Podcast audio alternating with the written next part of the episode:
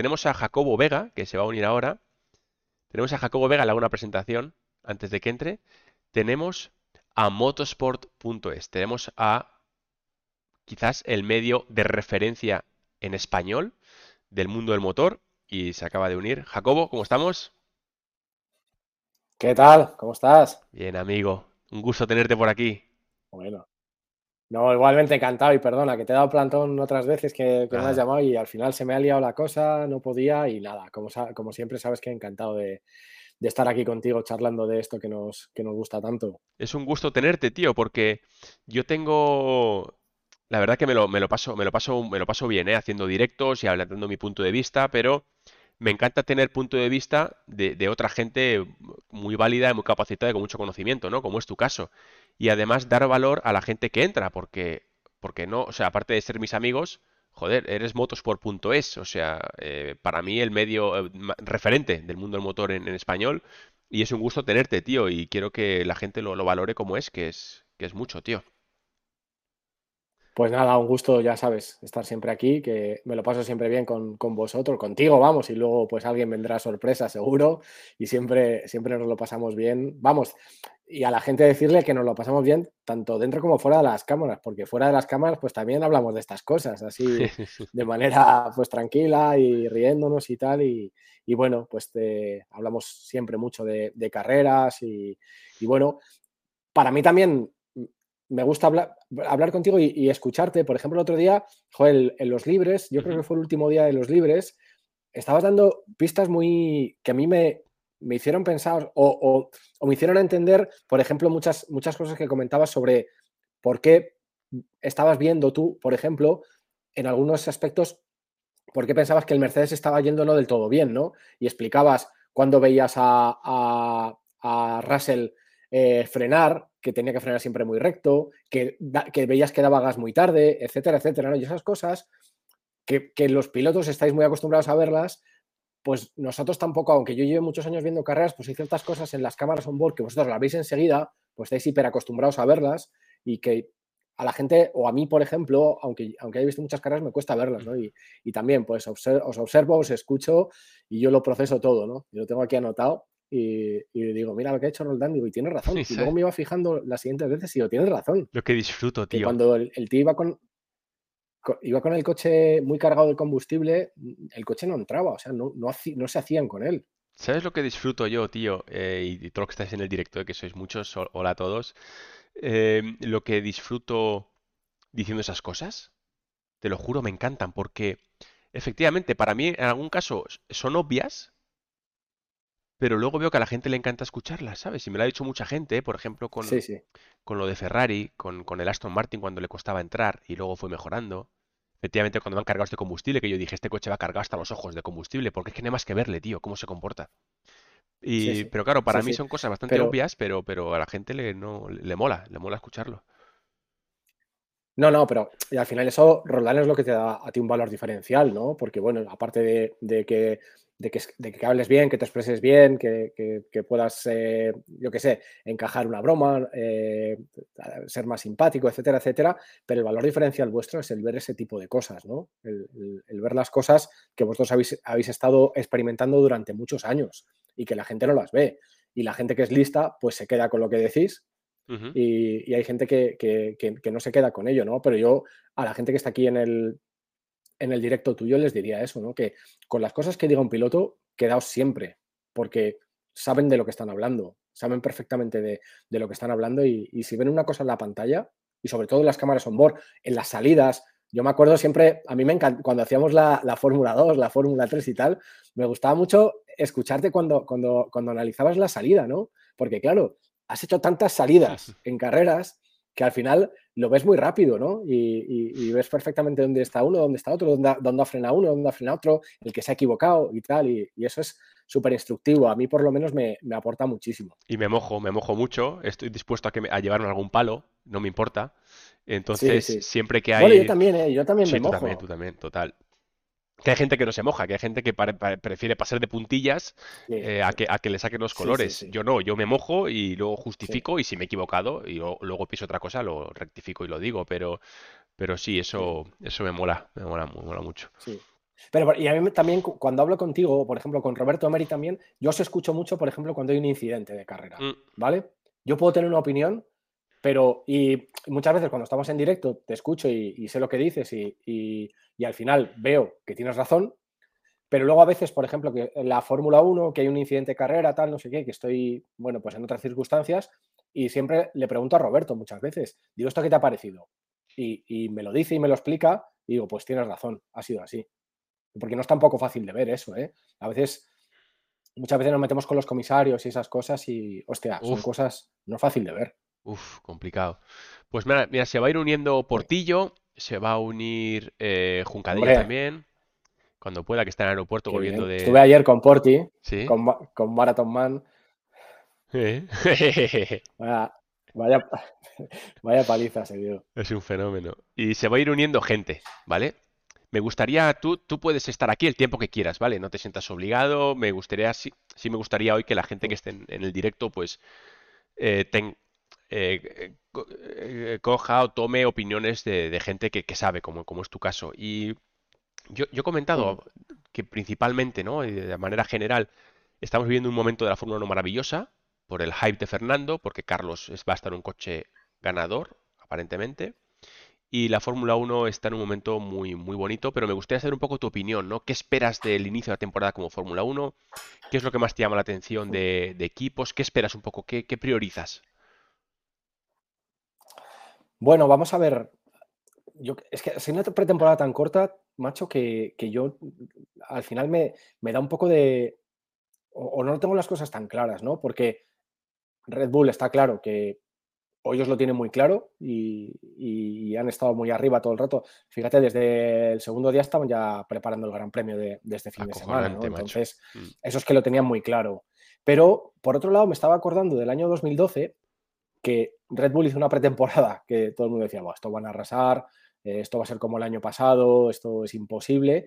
Y luego Fernando le- les peleó el campeonato hasta la última carrera. Entonces, vamos a esperar un poquito, porque seguramente tengan, tengan un buen coche, pero, pero vamos, a, vamos a esperar a ver eh, que pueden, pueden equivocarse en algo, el motor puede tener un problema y pueden, no lo sé, llega un momento en que hacen un, un cambio y, y no les funciona y luego para volver atrás es muy complicado. Vamos a ver, O sea, tú a ver. En dices calma con. Red Bull, ¿no? Calma con Red Bull, que parece que sí, Sí, pero a lo mejor sí, no. sí. O el año pasado, por ejemplo, que también vimos que, que- que Ferrari iba súper fuerte en la pretemporada, empezaron a, a cometer errores y, y- y muchos puntos que tenían que haber logrado no los lograron, ¿no? A Ferrari yo creo que, yo veo que van a estar peleando la pole el sábado, creo. Vamos a ver luego en carrera, porque la degradación de los neumáticos yo creo que, que siguen sin- sigue siendo un problema para ellos. Han mejorado, pero creo que sigue siendo un problema. Eh, con Aston Martin, joder, no quiero ser excesivamente optimista, pero hay Estamos cosas todos que, me- que te lanzan. Claro, porque si oyes a Toto Wolff diciendo, ojo a, Mac- Sí, ojo sí. a Aston Martin, ¿no? Todo el mundo, si macho. oyes a. Y, luego también dices, bueno, si oyes a la prensa española, a los españoles y tal, pues ya estáis con Alonso, tal, y, siempre vendiendo humo, pero eso te digo, oyes a Toto Wolff hablando de eso, oyes a la gente de Ferrari diciendo, ojito con, con Aston Martin. Y, perdón.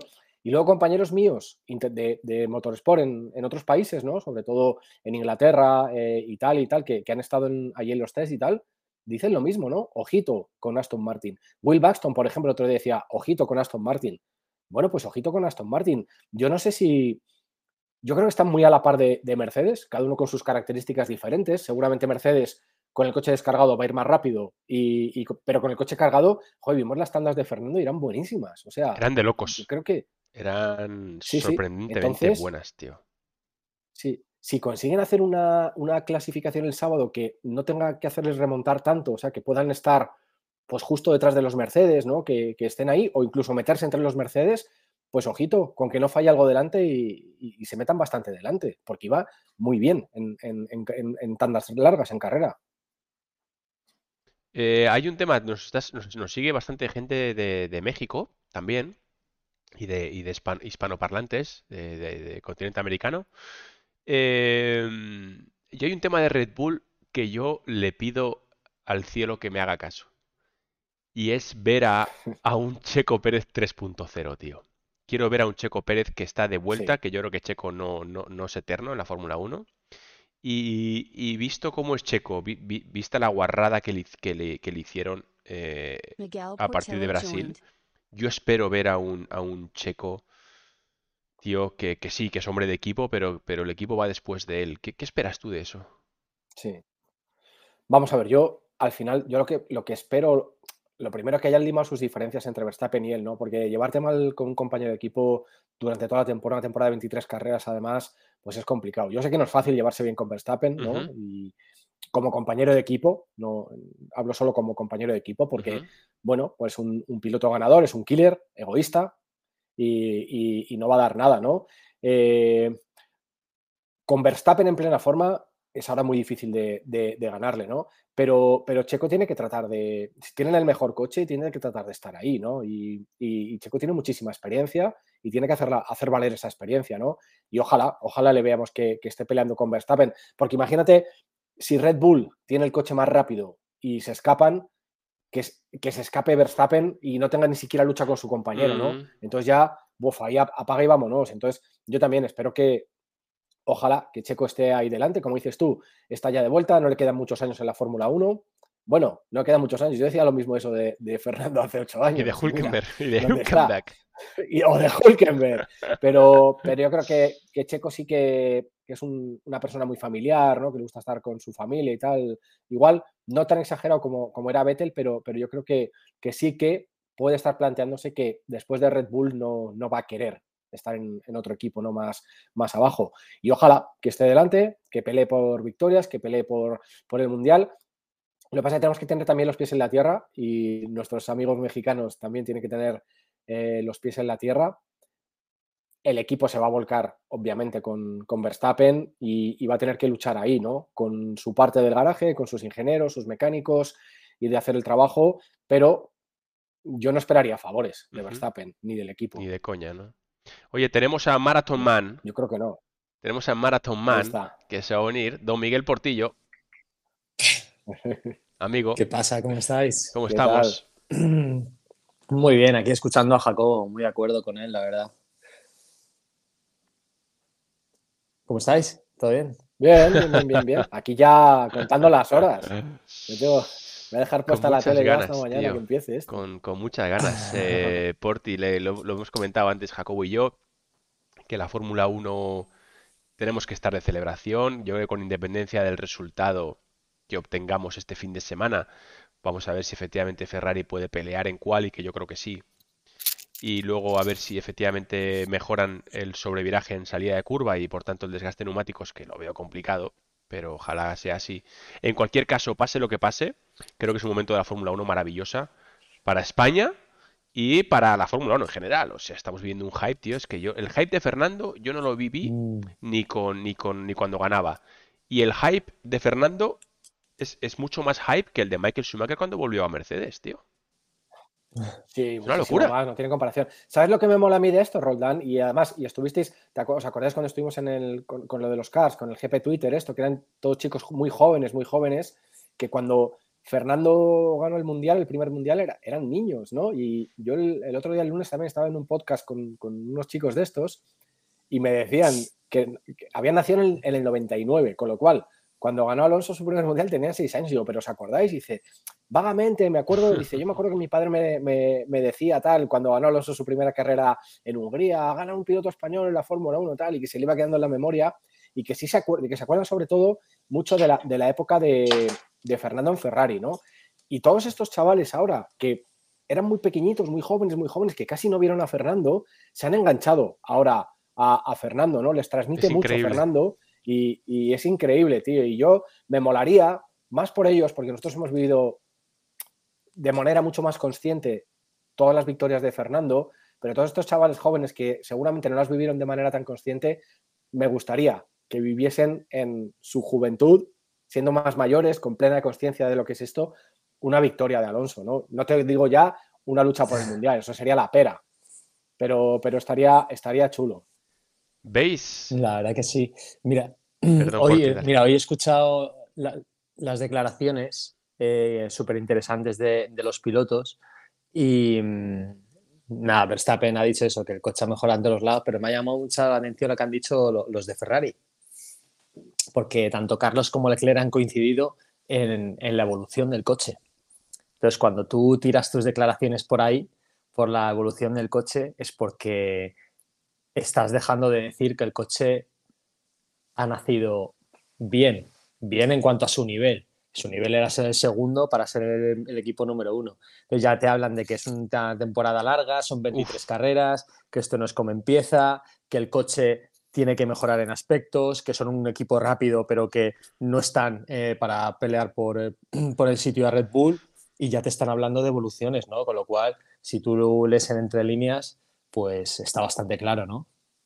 Que Ferrari no, no, no creo que pueda luchar por la victoria en, en, en Bahrein. Ahora son el segundo equipo segurísimo.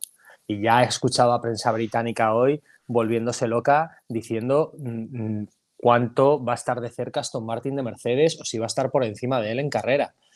O sea, es que me parece que, estamos poniendo unas expectativas a Aston Martin que demasiado grandes. Lo que pasa es que, fíjate, a mí lo que, me, lo que me llama la atención de esto es que el otro día, ¿visteis la rueda de prensa que hizo Alonso en Arabia Saudí con, su patrocinador y tal? Que le preguntaban sobre esto.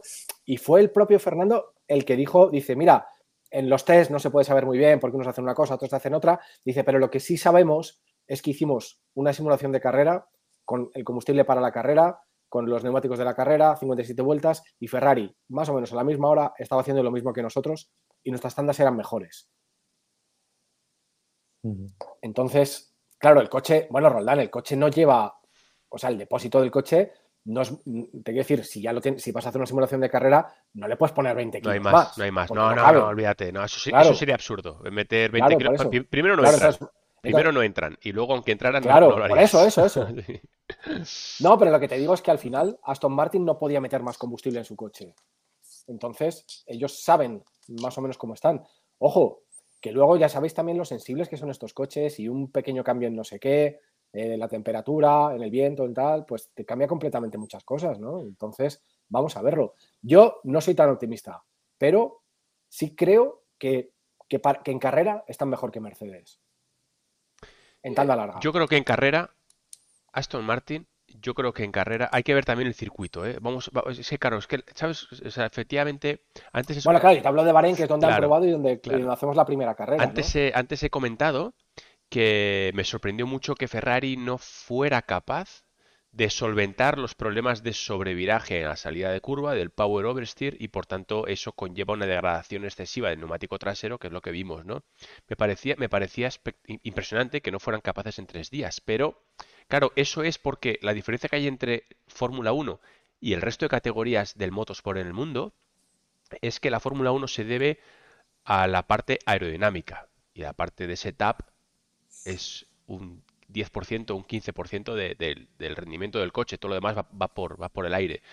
Entonces, cuando tú tienes un coche mal parido para un circuito determinado, a lo mejor es bueno para otro. O sea, esto, y, por eso hay coches que, claro, porque dices, bueno, pues para solventar el sobreviraje de salida, hablando amortiguadores, o, bajo muelles, o bajo altura, o subo ala, lo, lo que sea, pero eh, pero claro, eso no lo puedes hacer. Porque si haces eso y te cambia el setup aerodinámico, estás muerto. O sea, ganas dos décimas en salida de curva y pierdes siete en, el resto del circuito, ¿no? Y por eso sigue que hacer hincapié que en Bahrein le iba mal y le va mal porque es un circuito de tracción. Aunque pareciera que no tiene mucha curva lenta, es de tracción. Porque fíjate, final de recta tienes la curva 1, 2 hasta la 3, que vas con el gas en un hilo. Tienes la salida de la 4 que no es mucha tracción, pero un poquito porque sales hacia afuera, porque luego tienes ese pequeño escaloncito. Luego tienes la 8, tienes la 10 y tienes la 11, que para mí es una curva muy importante porque no es una curva lenta, es una curva media, pero aceleras muy pronto, porque aceleras pronto y además aceleras girando a la izquierda. Si os fijáis, la 11 sales a la izquierda, con lo cual la parte trasera le vas machacando mucho. Eso quiere decir que a lo mejor Ferrari luego llega a Arabia Saudita y vuela abajo. Puede ser, ¿eh?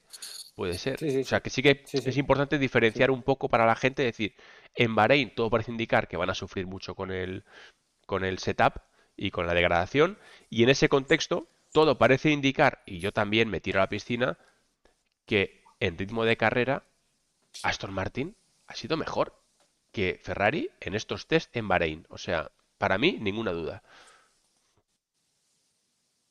Sí, sí. Eh, Vamos a verlo como, como dices tú, cómo va todo, ¿no? Se hablaba también de. Pues que, claro, era difícil creer que un equipo como Aston Martin, que había pasado que eran séptimos en el Mundial, vayan a hacer, ¿sabes? Yo decía, bueno, oye, si lo hacen bien, si ganan esas décimas con la aportación de Fernando, bueno, pues para, para pasar del, del, séptimo al cuarto, sí, yo creo que sí que les da. Pero que, que realmente fuesen a ir tan bien, yo no lo esperaba, ¿no? Y aunque hubiese señales que decían eso y, escuchabas cosas del equipo, y, pero pues a mí no me, no, no me da confianza porque al final te llevas muchos chascos en la Fórmula 1, ¿no? Ya nos hemos llevado algunos y digo, bueno, vamos a ver, vamos a ver, no hay que ser un poco prudentes, pero bueno, vamos a ver, no sé, es que mañana ya van a rodar mucho más en serio, aunque, bueno, unos entrenamientos libres y más teniendo unos test tan cerca, pues habrá quien pruebe cosas que se le quedaron en el, en el tintero el otro día y a partir del sábado vamos a ver ya cómo va, cómo va todo de bien y, qué, qué, hacen, ¿no? Creo que ya mañana eh, pocos se van a tener que, guardar, aunque son unos libres, pero lo poco que, puedan enseñar, la parte media va a ser bestial. Lo, que es, en lo que enseñe Alfa Romeo, Alfa Tauri, a ver qué ha podido traer McLaren, que no le ha dado tiempo a entrenar y tiene que salir a la pista.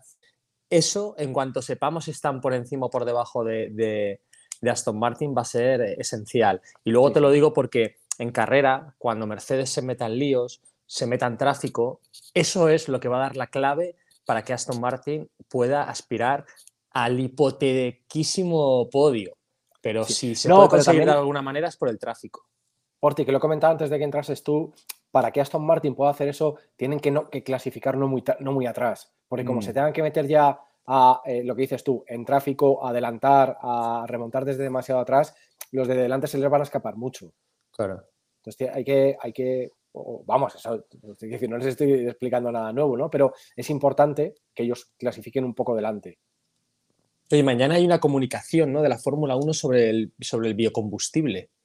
¿Ah, sí? Vaya rollo patatero. Que han hecho una rueda de prensa hoy. Vaya rollo patatero. Escúchame, es es un rollo patatero pero es la única manera de que, de que no te, bueno, que no te tengas que comprar un eléctrico mañana, porque si la Fórmula 1 empuja por los biocombustibles, van a convencer a todo el planeta de que el biocombustible es la solución. el único problema es, que es súper caro, ¿no? Es como, como 9 euros el litro o algo así era. No sé, pero... está por, vamos, las grandes, las, las, marcas de coches deportivos están muy metidas en este tema, ¿no? Sobre todo Porsche, que ha invertido en una fábrica en Chile, porque claro, Porsche no va a hacer solo coches eléctricos, quiere seguir haciendo el 911 y que, que sigan sonando y todo eso. Y lo que dice Porti, la única manera es con los biocombustibles o con los combustibles sintéticos más que biocombustibles. Entonces, es la única manera. Y la Fórmula no va a tener que ir por ahí, porque si no es la Fórmula E, la Fórmula E ya existe, por otro lado. Y hay también, hay también se está experimentando también con hidrógeno en motores de combustión, no con pila de hidrógeno solo, sino el hidrógeno como combustible de un motor de combustión. Yo creo que tiene que haber alternativas, va a ser imposible ver 100% eléctricos en todos lados. Oye, hay, un tema, ¿eh? chicos, me gustaría que, que me dierais vuestra opinión, porque yo... Eh, le, he pasado el link a Fabio, que debe estar a punto de entrar. Vale, nada, yo, yo si entra le, escucho y, le meto, ¿vale? ¿Tienes su eh, contacto? Sí, le tengo, pero tú le has pasado el link, ¿no? Vale, pues ya está. Em, yo puede que no sea yo, intento ser objetivo, ¿vale? Intento realmente ser objetivo más allá de mis preferencias que, que, tengo personales, ¿no? Con unos, con otros y tal. Pero intento en las opiniones que, que digo, pues de manera pública, intento ser objetivo. Y... Pero en este caso no sé si lo estoy siendo del todo, quería saber vuestra opinión. O por lo menos qué opináis. Y también el chat, ¿eh? Me gustaría saber qué opináis, chicos. Respecto de McLaren. Yo he visto a Lando Norris correr en categorías inferiores contigo, Porti, lo hemos visto, he visto cómo se ha desenvuelto cuando estaba Carlos, he visto eh, toda su carrera, lógicamente, y también he visto a Oscar Piastri. Y yo creo que Lando Norris se va a llevar un susto. No creo que sea en Bahrein, pero creo que va a ser ¿Con Piastri? Sí, sí. Yo creo que se va a dar un susto. Me gustaría saber si me estoy pasando de frenada, qué opináis, si opináis lo mismo, si me estoy volviendo loco. Pero yo de verdad creo que Lando Norris más pronto que tarde, no, no va a ser ahora en Bahrein, pero más pronto que tarde, se va a llevar un susto con Oscar Piastri. ¿Qué, opináis, chicos? Yo, a ver, yo lo que creo es que lo primero tenemos que ver cómo está el McLaren, ¿no? Porque como vaya tan mal como fue en, los, en los test, eh, Piastri, o sea, si debutas en Fórmula 1, un piloto con experiencia como Norris, con un coche malo, le puede sacar un poco de partido. Piastri, como se encuentra con un coche malo, que no lo sepa hacer girar, que no sepa hacerse a él, lo va a tener más complicado. Entonces, yo creo que va a depender un poco de lo noble que sea el, McLaren. Pero como dices tú, a Piastri no le vamos a descubrir, ¿no? Si va tan bien en Fórmula 1 como ha ido en Fórmula 3 y en Fórmula 2, pues eh, va a ir bien, obviamente. Yo lo que veo es que el McLaren no es un coche fácil de llevar, y si no, que se lo pregunten a, Ricardo. Entonces, va a llegar eh, Piastri nuevo y se va a hacer con el coche de, Norris. Norris que tiene todo el equipo a su favor y el, coche se ha evolucionado en cuestión a sus opiniones porque Ricardo el año pasado estaba fuera y va a llegar Piastri y en, y en las primeras carreras se va a poner a la altura de Norris. Que Piastri no es, no es manco, está claro, pero que sea mejor que Norris. No, sobre todo el tema es. O sea, que, estoy un poco solo, ¿eh? Aquí tú, ¿no? a ver qué dicen en el chat, pero vamos. Chat me apoya, chat me apoya, pero porque me quieren, a lo mejor. Como sea, el problema es lo que, lo que ha dicho Porti y un poco lo que, va, en línea también de lo que, de lo que he comentado yo, ¿no? Que depende de lo fácil que vaya a ser el coche de, conducir, porque si es, si es un, un, coche que no es fácil, la experiencia de Norris le va a dar muchísimo. Ojo, ojo, tenemos, tenemos enviado especial en Bahrein. Tenemos enviado especial en Bahrein. Se acaba de conectar. Tenemos al número uno eh, de los podcasts en español del motor, Cope GP, Cope, Carlos Miquel. Eh, ¡Hombre! ¿Cómo estamos, amigo? Qué presentación. ¿Qué tal? ¿Cómo estamos? ¿Qué pasa? ¿Qué tal, chicos?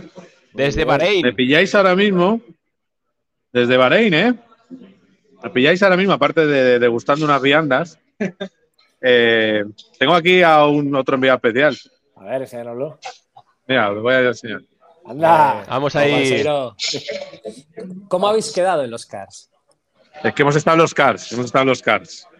Y, y ha, quedado, ha quedado uno el 11. Ah. Claro, que es categoría eh, peso mosca. Y en, el de los pesados, en todos los sentidos, he quedado. bueno, eran, eran 30 personas, pues yo he quedado el 21 y él el 11. Muy bien. No me vale lo del peso. Es que tiene una subida esto. No me vale lo del peso. No me vale. Lo voy a enseñar, mira. A mí no me vale. tengo, que, tengo que deciros que no soy absolutamente, absolutamente nada, casi, pero bueno. 21 mejor que 30, ¿eh? Entonces, toda esa subida de ahí, ahí voy a ir eh, arrastrando, toda esta subida larga, voy arrastrando los eh, kilos. No me vale lo del Y alguno me pasa, o sea, es todo a fondo y me pasan en plena, en, plena subida. Pero, pero lo que sube baja y en las bajadas tienes ventaja. Oye, espérate, voy a salir fuera porque no os oigo bien. Espera, venid. Se viene aquí. Vamos, vamos contigo, te acompañamos, te acompañamos. Claro, porque Jesús y yo no podemos coincidir porque somos enemigos de. Somos, somos enemigos eh, radiofónicos y nos llevamos muy mal. Hay tortas. A mí no me vale lo del bueno. peso. con las declaraciones. Aquí estamos, el día bien. Pasa, estaba, iba a deciros que esperábamos a, que llegara al hotel y trinco wifi, pero bueno, eh, por eso no podemos estar mucho rato. Claro. Y a ver ahora, a ver si os oigo mejor. Oye, Carmichael, ¿nos escuchas? Sí, ahora sí, ahora sí. Ahora Bueno, eh, ¿Has hablado con Fernando, Fernando, Fernando? He hablado con Fernando, sí. He hablado con Carlos también. Cuéntanos, amigo, ¿cómo se vive la Fórmula 1 desde Bahrein? ¿Cómo están los pilotos? ¿Cómo están los equipos? ¿Cuál es tu percepción? ¿Cómo estás? Cuéntanos. Bueno, yo creo que mm, bien. Yo creo que hay, ganas de ya sacar los coches eh, de, los, de los corrales. O sea, al final, eh, mucho se ha hablado demasiado de pretemporada y se ha hecho larga la semana. Está todo el mundo con ganas de, de ver el, de que empiece el lío. Eh, yo les he visto bien a los dos, ¿eh? Yo he visto a Carlos un poco, un poco, en fin, como diciendo, mira, ahí está, ahí tienes a, ahí tienes a Jesús por su lado. no pues eso que mm, vaya, tendrás que dejar, Roldán, ¿eh? madre mía. Tío, yo estoy muy orgulloso y muy agradecido porque tenemos ahora mismo a motosport.es tenemos a Miguel Portillo de Azón, tenemos a Carlos Miquel Cope GP Cope y Marca, ¿no? Y, y tenemos a Jesús Balseiro, que es el as, ¿no? O sea, lo más de lo más tenemos. Y la SER también. Y la SER, no, no, los putos. No, eso los, no lo digas. Los jefes, tío. Sois los jefes del motosport en España, tío.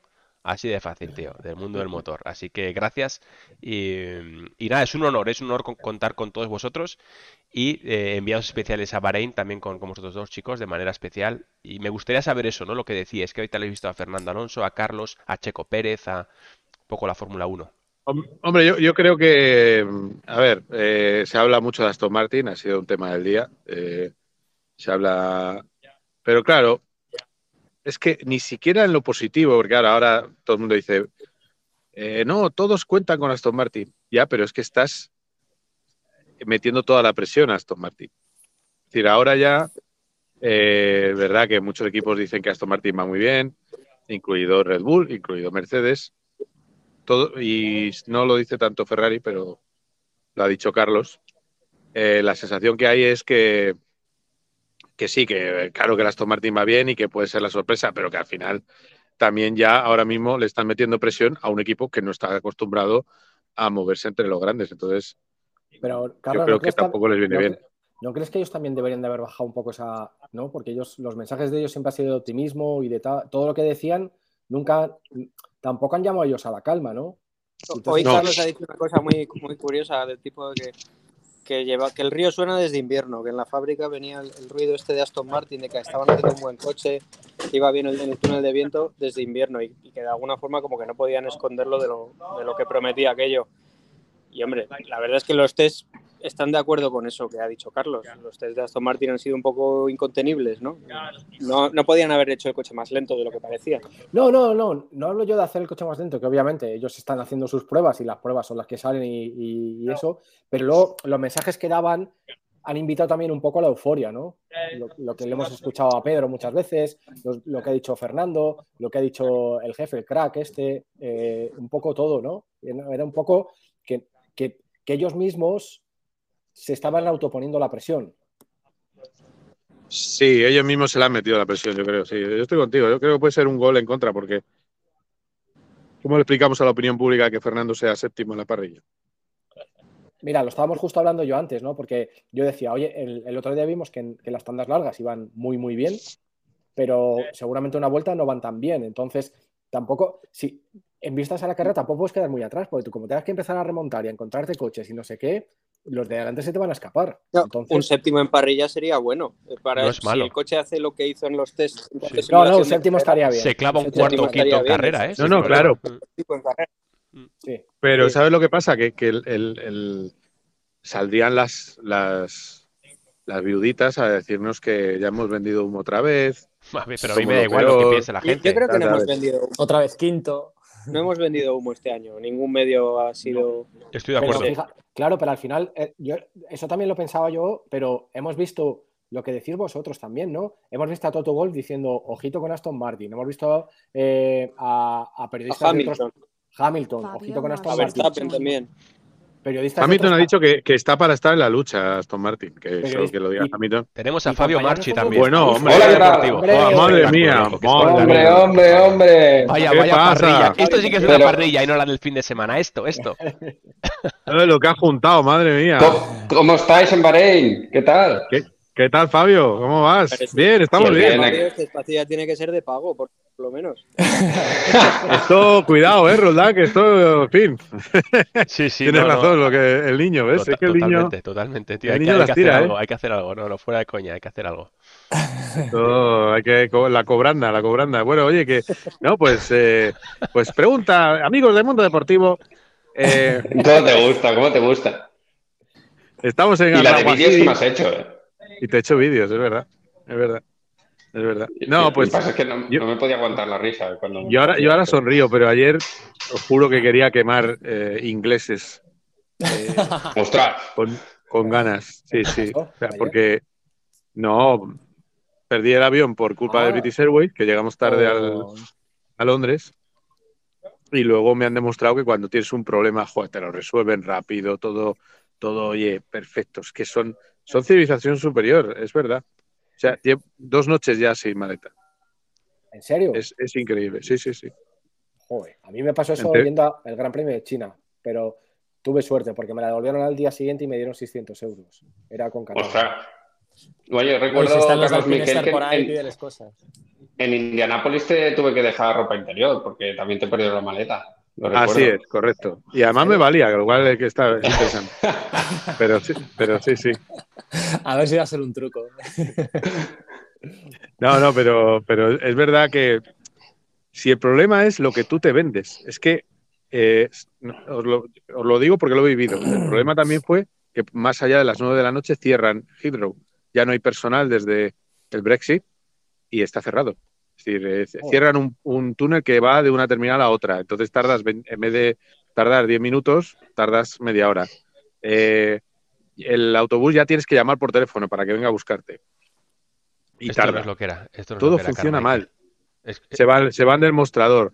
Eh, entonces, es verdad que ayer, bueno, lo sabe Jesús, que, que echaba fuego, pero te- mira, vienes al circuito, hablas con unos, con otros. He hablado con media parrilla, pues ya está, estoy feliz. Oye. Pero, Una- una escucha, cosa, tan- que pero te han desde- indemnizado, ¿no? No, No, pues vete al lo voy a tener que reclamar. No, no, vete al aeropuerto y di que llevas dos días sin maleta y que, te- que no tienes ropa interior, que no sé qué, y te tienen que indemnizar. Eso por ley, tío, te, te- te indemnizan. che, y- Si no ha llegado esta noche, mañana me acerco, sí. Oye, no chicos, desde Bahrein y también eh, Fabio y un poco todos, ¿eh? Pero eh, si, si queréis empecéis desde Bahrein, ¿cómo, qué se espera de, de Ferrari? Porque a mí hubo una cosa que, que me llamó mucho la atención eh, viendo los test, y es que Ferrari no fuera capaz, aparentemente, de solventar los problemas de sobreviraje en salida de curva y, su consiguiente eh, desgaste de neumáticos y malos tiempos en tandas largas.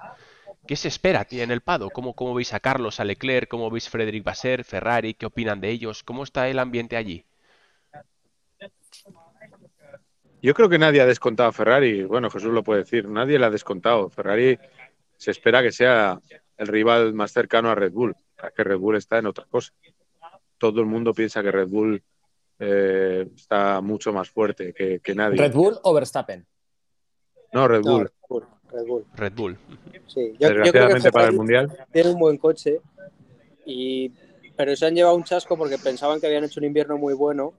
En la presentación me acuerdo que era todo euforia y alegría con el coche en la pista, que además fue muy bonito, pero resulta que hay un coche mejor y, y no por poco, quizás son cuatro décimas y, y a lo mejor un poco más. El problema de Ferrari es, es que han puesto las expectativas muy altas. El año pasado hicieron una temporada razonablemente buena, eh, pasaron de ser un equipo de zona media a ganar carreras y a ser subcampeones de todo y echaron al jefe. Entonces, claro, el, el listón está altísimo, ¿no? Ahora, ahora solo vale ganar un mundial, porque ser segundos después de tantos años malos no ha, no ha sido lo que esperaban en Maranello. El problema de Ferrari es Red Bull, el coche no es malo, no porque sea malo. Y a mí lo que El me ha llegado el es motor que es- ellos, ellos, claro, consideran que a una vuelta estarán mucho más cerca de lo que se ha visto en los test, pero luego ya en, en ritmo de carrera ya será otra cosa. Pero claro, Ah, es el que- inicio. El año pasado también empezaron dominando y luego Red Bull le dio la vuelta y, y ahora cuentas con Red Bull que tiene menos eh, tiempo de simulador, tiene menos tiempos de túnel de viento. Ostras, tienen todo un año para mejorar ese Es coche. que si hacen una mala quali Ferrari y hacen una buena quali Aston Martin, puede haber lío ahí. Puede haber sorpaso. O ni Tú vas coña. al lío todo el rato, ¿eh? Puede Tú haber vas al lío todo el rato. Hoy, le una mala quali en Aston Martin para ti, Roldán. Una buena quali en Aston Martin para mí es, es meterse Una mala, una mala. una mala de Aston Martin octavo. Y una buena es estar por delante de uno de los de, de- de uno de los de los Mercedes. Y por tanto estar eh, Octavo es cuarto coche. ¿eh? Sí, pero octavo es cuarto coche que se te mete allí, se te meten allí un poco todos, ¿no? Se mete Ferrari, se mete Red Bull, por supuesto, se mete Mercedes y peleas con clase media. Eso es clase media avanzada. Y yo creo que se pueden meter quintos, tío, por delante de, de un, de un Mercedes. Eh, y si eso sucede y luego tiene una mala quali por lo que sea, eh, Ferrari, no, no sé si, si, pueda, si creéis en que pueda haber ahí sorpaso, pueda haber pelea, podemos ver ahí a Aston Martin en carrera sorprendiendo. O sea, de momento lo- los, los compañeros de equipo van a jugar un papel brutal, porque si hay pelea eh, con uno de los dos Ferrari después de la parada de, de- de Red Bull, hay gran premio. Si hay pelea de un Mercedes con el segundo Aston Martin, hay opción de podio. Todo va a depender del tiempo que se pierda con la batalla en pista. Si no, nos quedamos con el mismo orden. Red Bull, Ferrari y Mercedes. Pero yo creo que van a estar los coches juntos. ¿tú pones, a Mercedes por delante de Aston Martin en carrera? Sí, sí, sí, No lo acabo de ver yo eso. Yo no lo tengo muy claro eso, ¿eh? Por ti. Bueno, yo tampoco. en carrera, en carrera. En carrera, en carrera. ¿Sabéis lo que pasa? Que es que Aston Martin es el coche que más ha cambiado. Por lo tanto, era el coche que más tenía que evolucionar y más tenía que probar y no se ha guardado nada y todo el mundo se ha guardado, pero si Ferrari, o sea, si Mercedes empezó entrenando con los duros, o sea, yo creo que Mercedes no está tan bien, pero a ver si ahora se les ha olvidado hacer coches. Y Aston Martin ha mejorado, pero no se ha guardado nada en los test, 100%. No sé, Ahí, mira, hemos estado con Carlos en el corralito que tenemos con él. Con Carlos Sainz. En español, que además se agradece, con Carlos Sainz. Y, claro, Marco, Marco Consejo le ha preguntado, oye, Carlos, eh, sería bonito que estuvierais luchando tú y Fernando por los podios. Dice, sí, sería bonito, pero, pero es verdad que... Y entonces de repente, sin venir a cuento, ha dicho, bueno, es que Aston Martin ha dado tal salto que tenían tanto, tenían tanto en el túnel de viento y se veía venir lo que decía antes Jesús, pero aparte de eso dice, ha dado tal salto que yo creo que lo, que lo podemos ver. Y a mí me yo encantado porque hay que ganar a los mejores y a Fernando, pues eh, estupendo. Y entonces, claro, ya le he dicho, cuando ha dicho esa frase, ya por supuesto ya sabéis cómo funciona esto, eh, su, su eh, agente de prensa quería cortar. Última pregunta, tal, ya se acaba, se va, que tiene, que tiene, tiene la tele, una tele, ¿sabes? Que tiene el teleprograma, ¿sabes? Que, que, hace una entrevista de 15 minutos con una tele que emite dos. Bueno, pues el caso es que llega y le digo, oye, entonces ya no son tres grandes, hay un cuarto. Y dice, sí, si se repite lo de los test, Aston Martin es el cuarto grande. Tres décimas arriba, tres décimas abajo, estará con nosotros. Entonces, joder. Claro, e, es, pero claro, eso que están haciendo es una declaración gorda. Muy gorda. está metiendo toda la presión a Aston Martin. Sí, pero eso no le importa, ¿no? A Fernando. O sea, la presión a Fernando le da absolutamente igual. A Lance Stroll yo creo que evidentemente no es igual de buen piloto ni igual de, casi nada que, Fernando, pero algo ha demostrado Stroll. Y es que como que le da igual un poco la vida, ¿no? Yo creo que como lo tiene todo resuelto, es como que va por libre. O sea, lo mismo le da Soquearre, te hace una pole en Turquía, casi, casi mata a Fernando en Austin y una cosa y la otra da todo igual. O sea, no, no, cambia de cara, ¿no? Y, y, por tanto la presión no parece que le vaya a mm. afectar mucho también. No, pero lo que comentaba antes, Carlos, a lo mejor al equipo. El equipo no está, no, ha, luchado nunca por un mundial. Vamos, que no va a luchar Aston Martin por el mundial, yo no lo creo, pero no ha luchado. Ha, sido un equipo que yo me acuerdo Force India que hizo un podium ahí con Fisichella en 2009, me parece que fue. Eh, luego algún podium con Checo, algún podium con, con Ocon. Eh, algún el año pasado hizo un podium Stroll, hizo una pole en Turquía, eh, hizo Vettel el año pasado un segundo puesto. Te quiero decir que han hecho algún podio, ha tocado podium de vez en cuando en estos años, pero no es un equipo acostumbrado a, cosas mayores, ¿no? Y igual esa presión sí que, les podría afectar. Yo, yo, creo que si Aston Martin tiene un buen coche, como parece que tienen, tienen cuatro carreras para aprovecharlo, porque incluso si están delante de Ferrari y de Mercedes, va a ser por muy poco tiempo. Pero, eh, a partir de Bakú o, Mónaco o Miami han llegado ya y entonces si va a hacer un podio tiene que ser ya. Me gusta. Si es un coche que de verdad puede hacerle un podio delante de eso, tiene que ser ya. Me gusta ese pero bueno, también tenemos... hablar ahora por, terminar una cosa, con esto de la presión y de que sea un equipo que no está acostumbrado a estas cosas, bueno, Red Bull en el año 2009 pues hizo un buen coche y estaban ahí luchando por el Mundial y en 2010 lo ganaron. Te quiero decir que, y no era un equipo que estaba acostumbrado a eso, era el equipo de las fiestas hasta 2008. Entonces, bueno, si lo, que, lo que dices tú, Jesús, si tienes un buen coche, yo creo que te creces y, empiezas a, creértelo, vamos, y a pensar en, en, que puedes hacer cosas mucho mejores de las que, de las que has hecho los años anteriores. Y está claro que Ferrari y Mercedes, por historia, por fábrica, por todo, tienen que mejorar mucho más el coche en comparación a Aston Martin, pero también por agarrarnos algo positivo, durante la segunda parte del año pasado mejoraron muchísimo el coche. Y si, partes con una, mm, con, una base buena, eh, yo lo de la presión lo veo al contrario, es decir, si tú vas con la idea de que tienes que liderar la zona media y no tienes nada que perder si te encuentras con un coche mayor, y no vas a luchar por el título, ojo que la presión, mm, no sé, no la veo tan negativa. Si de algo ha fardado Aston Martin no es de ser rápidos, no es de tener un buen ritmo de carrera, es desde el primer día lo que han fardado es la evolución que esperan tener en el medio y largo plazo. Eh, y si es, es que nadie se ha ocultado Hoy Fernando ha hablado de. Ha sido el primer piloto que ha nombrado Australia. Ha dicho, hasta Jeddah o Australia no vamos a ver el potencial real de lo que hemos creado. Y a partir, de, a partir de aquí vamos a ver la evolución. Luego hay tres semanas de parón, hay trabajo en fábrica, lo que decía Fabio, y la evolución será la evolución, pero... Y dos eh, tercios del coche ha dicho que mejor. Sí, que van a cambiar dos tercios del coche, sí, sí, es verdad. Y que luego eh, Ferrari también ha sido el primer equipo que los dos pilotos han hablado de evolución y que son 23 carreras. Si es que aquí todo el mundo mm, sabe perfectamente lo que puede decir y lo que no. Y Aston Martin lo que dice Balseiro que tienen que aprovechar, pero que también van a evolucionar. Y, y, Ferrari sabe que no empieza bien, pero a lo mejor en la quinta carrera ya están peleando con Red Bull. Ojalá. Pero ojito también con lo de las evoluciones, que hemos visto muchas veces que en vez de mejoras son peoras y sobre todo muchas veces con Ferrari. Sí, oh, el verano, ¿eh? Que, estés trabajando en el coche en una, en una línea que tú crees y que no das con ella y volver para atrás luego es imposible. ¿Veis? Yo, mira, con Aston Martin soy muy cortoplacista porque eh, decíais Jeddah, Australia, son circuitos muy, muy específicos. Australia ahora es un circuito de alta velocidad como Jeddah. No me parece que el Aston Martin vaya a destacar ahí tampoco. Y sin embargo aquí en Bahrein sí, porque es más de tren trasero, más las virtudes que tiene este Aston Martin no van a ser la velocidad punta, que es un poco lo, incluso lo que tenía el Alpine el año pasado. En, curvas rápidas era buenísimo. Yo creo que Aston Martin ahí. Mm. Dale, dale, perdona. el circuito es este. No, una cosa solo. Vamos a ver, es que lo del otro día que, nos, hizo subir al éxtasis y tal, vale. Eh, vamos a ver, es un coche bueno en la mejor hora del día y haciendo tandas con un coche que desgasta mucho el neumático aunque insisto que con C3 el Ferrari era un poquito más rápido eh, en, la tanda.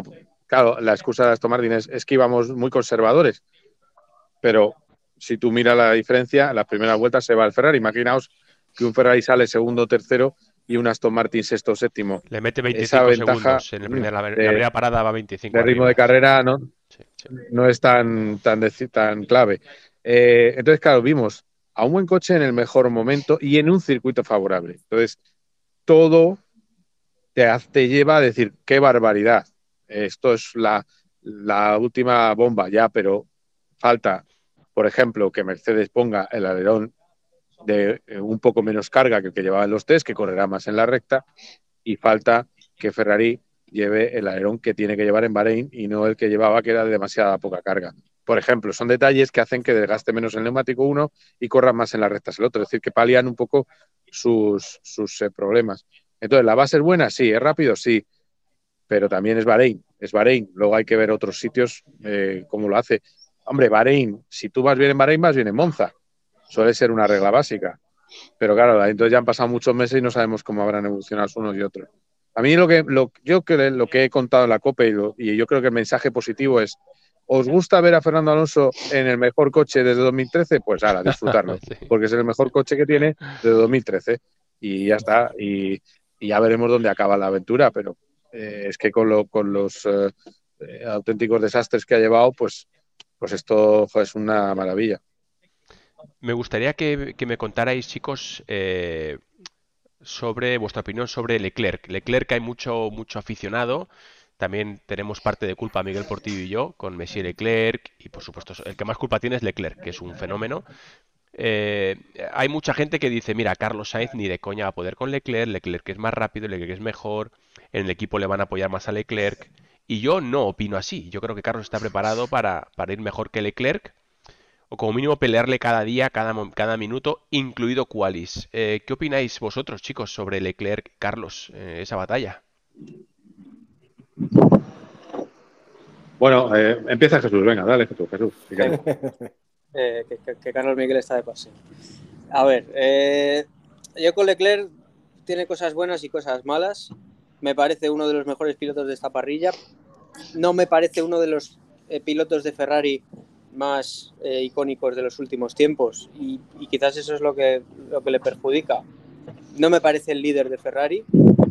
No me parece que sea mucho mejor que Carlos Sainz sobre todo porque si Carlos Sainz está, está cómodo en el coche, está fino, no es peor que Leclerc en nada.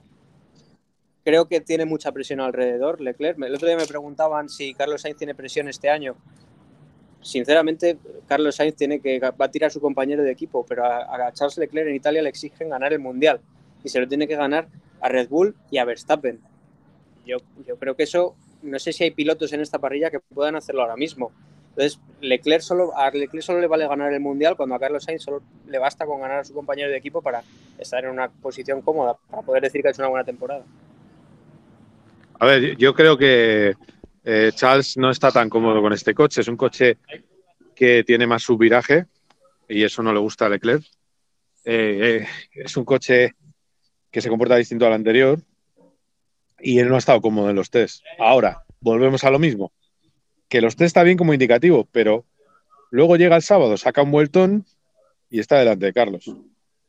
Entonces hay que tener calma. Pero sí que es verdad que eh, Leclerc eh, para mí es un manos rápidas, un talento eh, natural, magnífico, pero no tiene el temple necesario para mm, ir a por el toro que es Max. Yo creo que le falta temple. Y eso es lo que le, está afectando. Temple y, coche no, no tiene coche tampoco para ir a por Max. O sea, ahora mismo, Si, juntas que Max Verstappen es el piloto en, más en forma de la parrilla, de lejos, y con el mejor coche, el único que, igual se le podría acercar es su compañero de equipo y no se le va a acercar. Si Leclerc fuese su compañero de equipo, pues complicado también. Porque ahí sí que podemos ver lo que dices tú, Carlos, que le falta a lo mejor un poco de temple, sobre todo en carrera, ¿no? Porque sacar esa vuelta rápida vemos siempre que la saca de la, nada, ¿no? Parece que, no está y de repente, pumba, te saca la vuelta y dices, este, este tío dónde ha sacado la vuelta si en, el, anterior intento ni estaba. Y da la sensación de que debe mejorar también un poco la inteligencia en carrera, que eso no sé si se aprende, solo Bueno, lo que dice Carlos, ¿no? Llama la inteligencia, temple, saber estar, lo que... Saber leer, ¿no? La carrera, saber qué estrategia tienes que optar. Bueno, el año pasado se vio claramente con Carlos eh, parando al box tres veces y eso no lo pudo hacer Leclerc.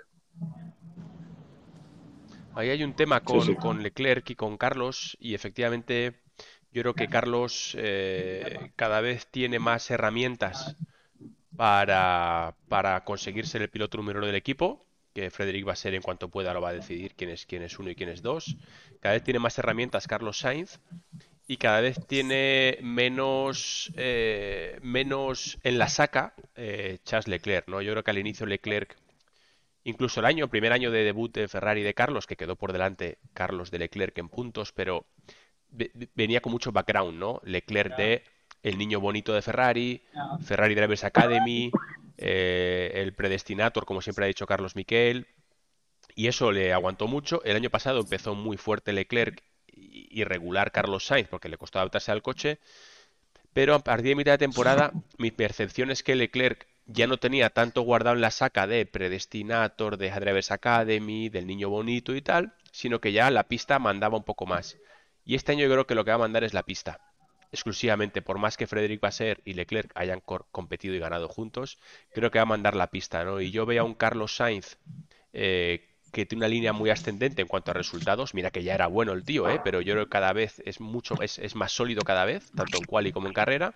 Y veo a un Leclerc que es igual de bueno que era siempre. Igual de bueno que era siempre. Por tanto, veo una línea más paralela, al, más, más paralela al suelo, y veo a un Carlos Sainz que, sigue subiendo y subiendo, ¿no? Y yo sí que me creo, de verdad, y, eh, habiendo visto a Carlos hace poco en, pista y, y, viendo, yo creo que este año puede ser el año de la confirmación de Carlos como un piloto que está maduro y preparado para ser campeón del mundo. Y, yo creo que puede ser así, luego veremos. ¿eh? Yo creo que en Bahrein igual, vemos, igual vemos la primera pelea Leclerc-Carlos. Es que en teoría, el Ferrari ahora mismo está en esa, en esa tierra de nadie en la que no es tan rápido como el, como el Red Bull, pero es que el tercero está a años luz. O sea, es que están los Ferrari para o una de dos, o trabajan juntos o pelean. Y si tienen que pelear en pista, pues es que yo creo que hay que dejar las cosas claras desde el primer momento. Y ya, si pero... tiene que haber pelea Carlos eh, Leclerc, que la haya. A Cuidado que no de... la primera pelea Carlos Fernando. ¿Cómo? no, pero con, todo este tema del en, Ferrari, a mí lo que me da un poco de, respeto también es, o de miedo, vamos a decir, a ver cómo Lidia va a ser con la presión que le van a poner la prensa italiana. ¿eh? Sí, sí, esa es otra. Yo creo que va a ser. Les encanta. Se fuma un puro. ¿eh? Yo creo que va a ser, se va a fumar un puro con la prensa italiana. Yo creo. Pero veremos. No, Ni, siquiera, ni siquiera Bene, que era un killer. Vale. Eh, lo tuvo fácil con ellos. ¿eh? A mí me ha sorprendido lo sonriente que lo he visto al inicio, en la primera rueda de prensa que hizo, allí en Italia la presentación, lo sonriente y tranquilo que lo he visto aparentemente va a ser. No sé si es algo de fuera. Chicos, me queda, me queda un 2% de batería. Antes de que te vayas, Carmichael, antes de que se te corte la conexión. Uno. Lo primero que he dicho es que todo el mundo a seguir COPGP, que eres un crack, que todos los que están viendo el directo.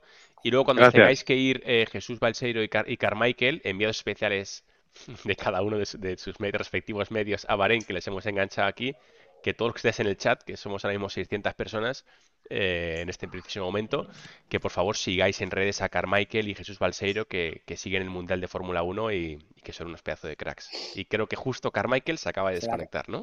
Se le acaba de, se le acaba la batería. Se le ha ido, se le ha ido. Yo le veo desde aquí, ha caído al suelo. abandono, ¿eh? Abandono la primera carrera, tú. ¿Eso, qué, equipo, qué, equipo, ¿Qué equipo va a hacer eso? Lo que Carmichael ahora abandona la primera carrera. Qué bueno. Eso, no, Alfa Tauri, Alfa Tauri me han dicho que muy mal, ¿eh?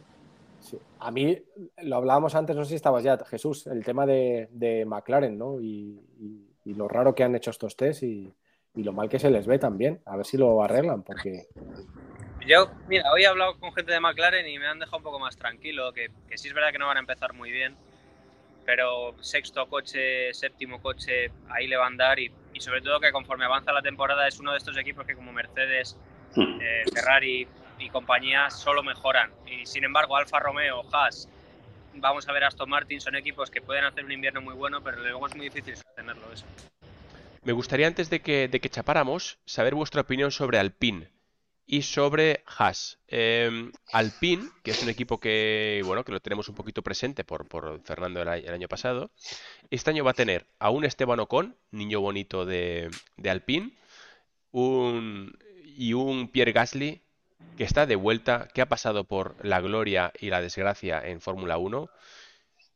Yo ahí preveo, al igual que en Haas, eh, un jaleo tremebundo, porque además Alpine parece ser que no que el coche no va tan no va tan cañón esos cambios que han hecho ha sido más involución que, evolución no qué opináis chicos va a haber jaleo Carmichael muy buenas qué opináis de Alpine amigos el, el Alpine va a estar interesante el primer encontronazo en pista entre Gasly y Ocon. No va a levantar Gasly, ¿no? Gasly no levanta el pie. Gasly, como le hagan lo de Hungría, lo que hagan de Hungría a, a, este. Sí, sí. Lo que pasa que Ocon ya hemos visto que es un piloto bastante, bastante poco limpio en pista. No voy a utilizar un, adjetivo peyorativo. Y, Gas, y Gasly no se va a cortar. y Gasly no se va a cortar. Yo soy, yo soy os, he dicho que soy bastante oconiano. ¿eh?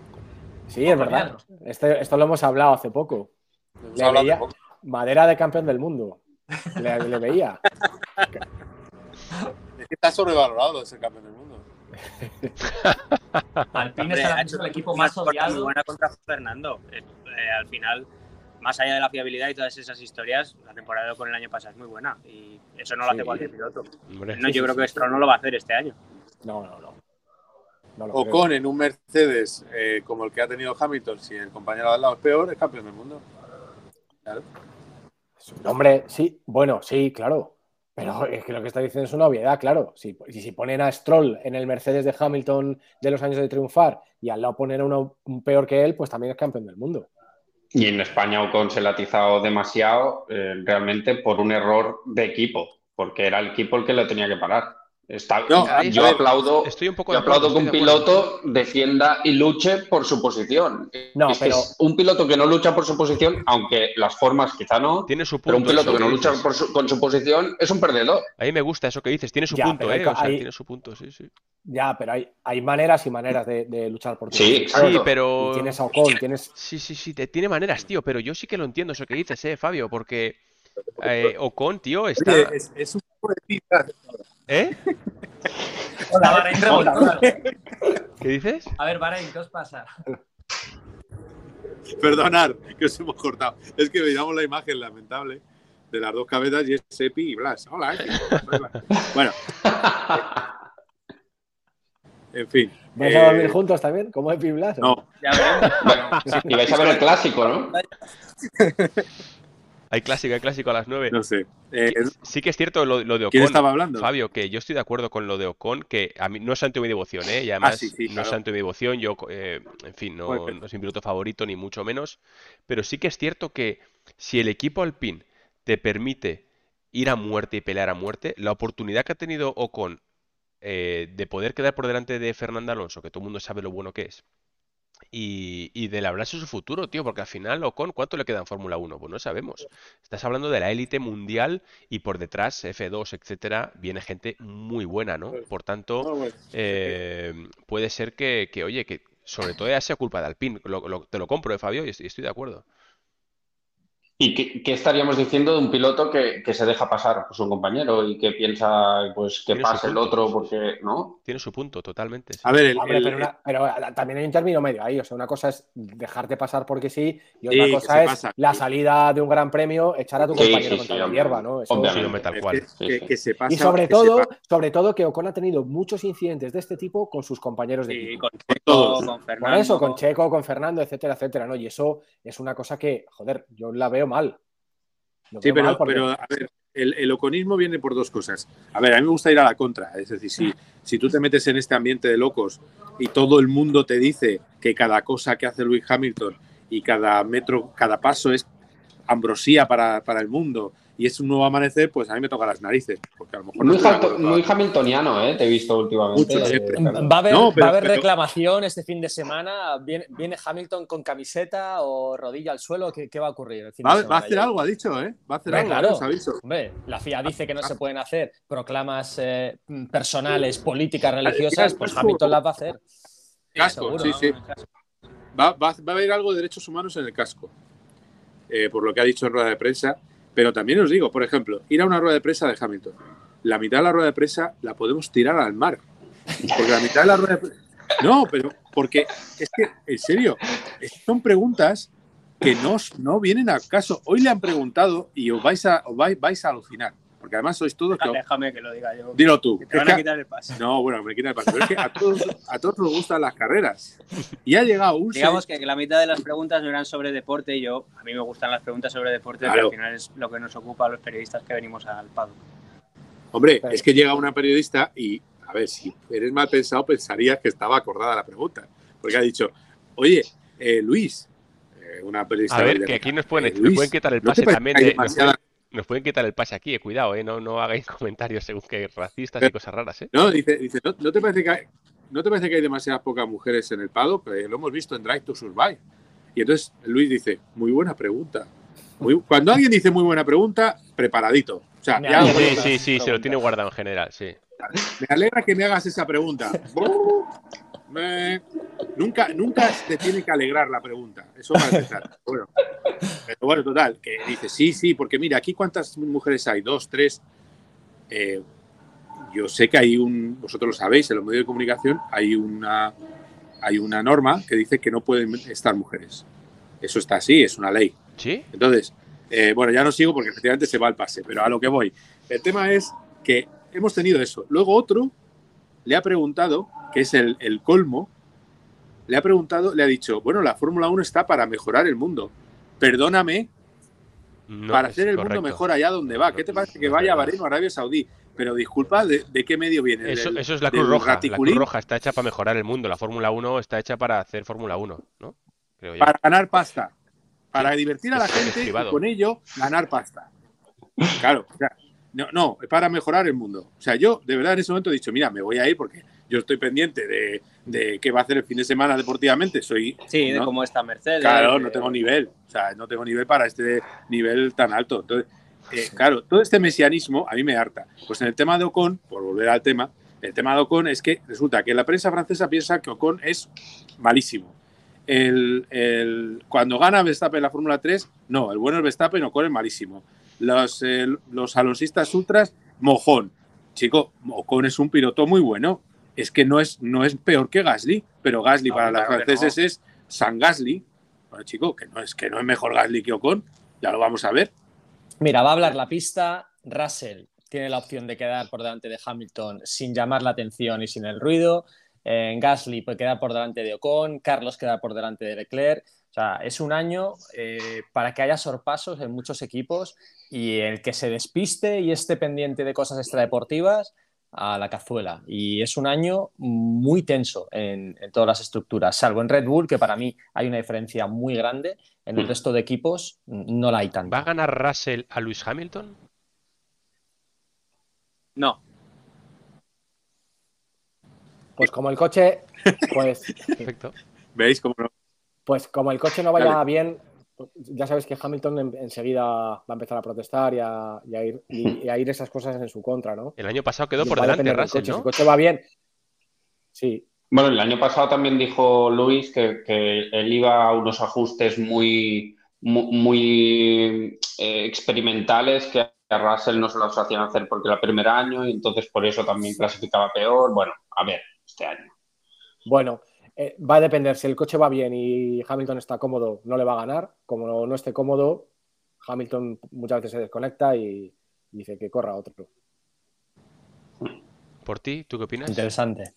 ¿Tú qué opinas, Portillo? De... No, que, tiene la opción, ¿eh? Que, oye, Hamilton no va a ser el mismo del inicio del año pasado, ¿eh? O sea, que Hamilton empezó muy mal, distraído, problemas mentales, pero este año Hamilton sabe lo que hay y va a empezar desde el primer momento muy fuerte. Pero. Al final... Le quitan el pase, ¿eh? Le quitan el pase. A Carmichael le quitan el pase. Carmichael mañana está, mañana está aquí sentado, sentado mío mañana haciendo el directo, ¿eh? eh avión privado le ponen a Carmichael, Bahrein, Madrid, para que vuelva esta noche. Oye, pero con maleta, con maleta. No te quepa duda, es un gran campeón. No, de los mejores que hay aquí. Efectivamente. Es un grande. Eh, que nadie me malinterprete. Es un grande y además hoy le he visto. Hoy, hoy era de esas veces que le ves carismático. Hoy estaba el tío ahí sentado y dice, joder, este tío sigue teniendo algo especial. ¿Cómo iba es que, hoy, que no he visto las fotos? Pues oye, pues una cosa muy parecida a la que llevó en 2022. Yo no sé si ha repetido vestido, eh, lo estoy buscando. Sí, rojo. Era de rojo, sí. Foto de él. sí. Rojo Ferrari.